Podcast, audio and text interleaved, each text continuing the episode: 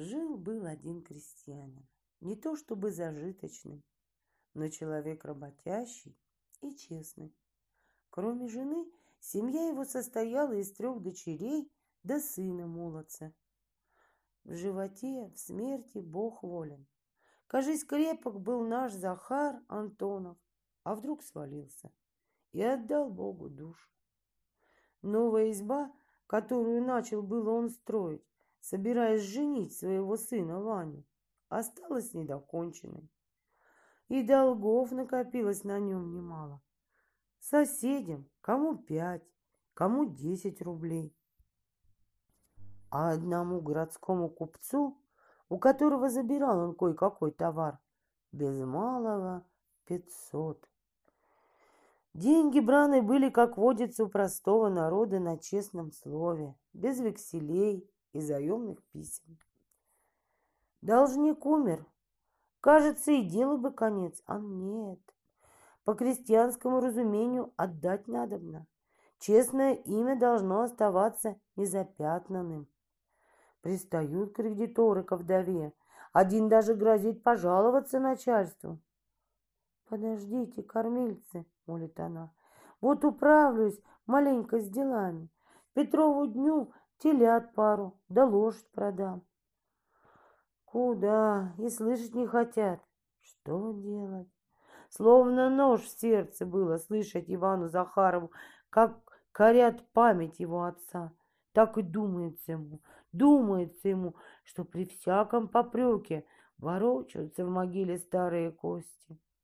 Эх, ма! И задумал он что-то. По губернии объявлен был рекрутский набор. В деревне, где жил Иван, черед выставлять рекрута пал на один семьянистый, но богатый дом. Приходится отдавать одного из троих взрослых парней. Рады бы они нанять охотника, да негде взять. Время горячее, спешное.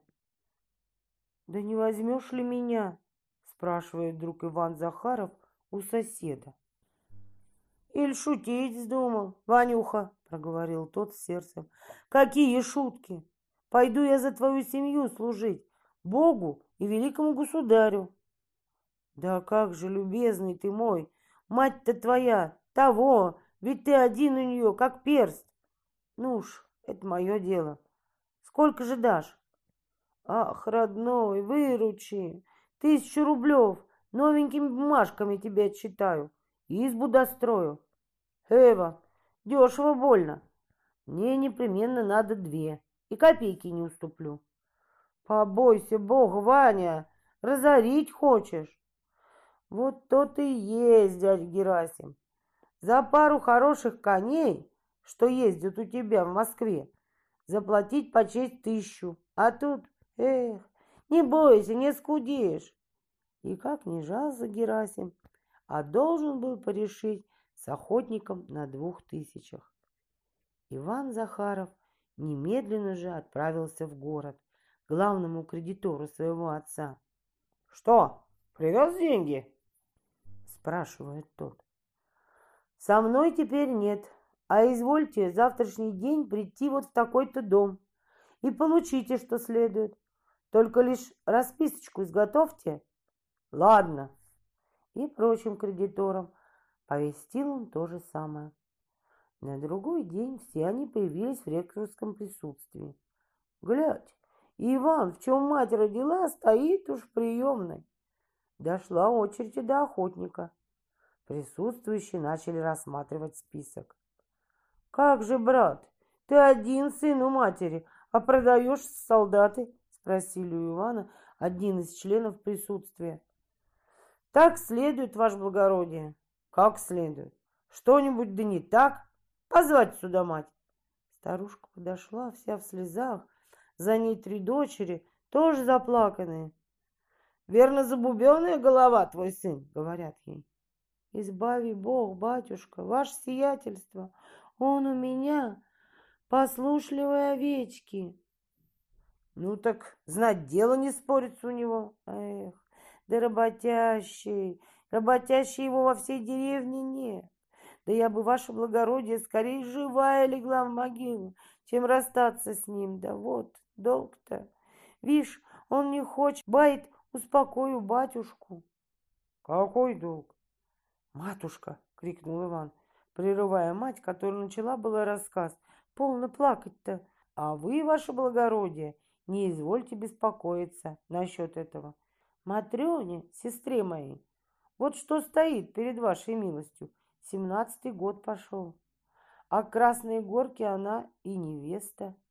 Мы уж ударили по рукам с одним бобылем. Принимаем его к себе в дом. Он малый знатный. У кого хотите, извольте спросить. Так уж и не беспокойтесь. А я, осмелюсь доложить, по усердию иду на царскую службу. Делать нечего. Поставили охотника в меру. И крикнуло несколько голосов «Лоб!». Получив от покупщика деньги, Иван Захаров позвал к себе отцовских кредиторов. «Вот тебе, Степан Кузьмич, пятьсот рублей. Ты, сват Андрей, получай свои без четверти двадцать пять.